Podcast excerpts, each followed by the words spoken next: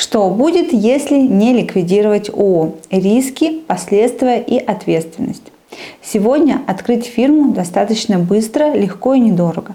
А вот процесс закрытия занимает наоборот много времени, сил и денег. Согласно закону, процедура ликвидации ООО происходит в 4 этапа и растягивается по практике не на один месяц.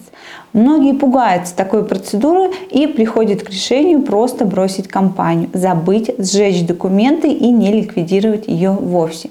В сегодняшнем нашем видео мы расскажем о самых главных рисках, которые могут возникнуть в случае, если вы бросите фирму, о правовых последствиях и уголовной ответственности для учредителей и директора забытой компании, которую многие недооценивают.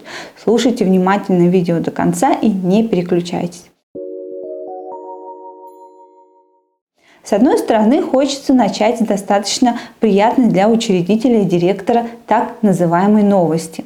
Она заключается в том, что через полгода после того, как вы перестаете сдавать отчетность, проводить платежи и не подтверждаете свой юридический адрес, налоговая бесплатно ликвидирует компанию как недействующее юридическое лицо или как юридическое лицо, с которым содержатся сведения о данных в ЕГРЮ. Вроде бы очень хорошо и удобно, но, увы, бесплатный сыр только в мышеловке. В этом случае наступают неприятные последствия. Руководитель и участники с долей не менее 50% в ближайшие три года не смогут быть руководителями и участниками других юридических лиц. Но это еще не все тому моменту, когда налоговая инспекция решит общество исключить из реестра, у него накопится очень много долгов. Например, они возникают за непредоставление налоговой декларации. Минимальный размер штрафа в этом случае составит 1000 рублей. Согласно статье 126 Налогового кодекса, за непредоставление налоговому органу запрашиваемой информации для осуществления налогового контроля предусмотрены штрафы от 100 до 200 тысяч рублей. Также не стоит забывать про пенсионный фонд, фонд социального страхования и органы статистики за несдачу отчетности, в которой также предусмотрены штрафы. Многие думают, что данные штрафы будут числиться за брошенной компанией и к владельцу никакого отношения не имеют. Но, увы, это не так. Согласно закону, если кредитор докажет, что обязательство не было исполнено обществу по причине недобросовестных и неразумных действий его руководителя либо учредителя, то на последних может быть возложена субсидиарная ответственность по обязательствам этого общества.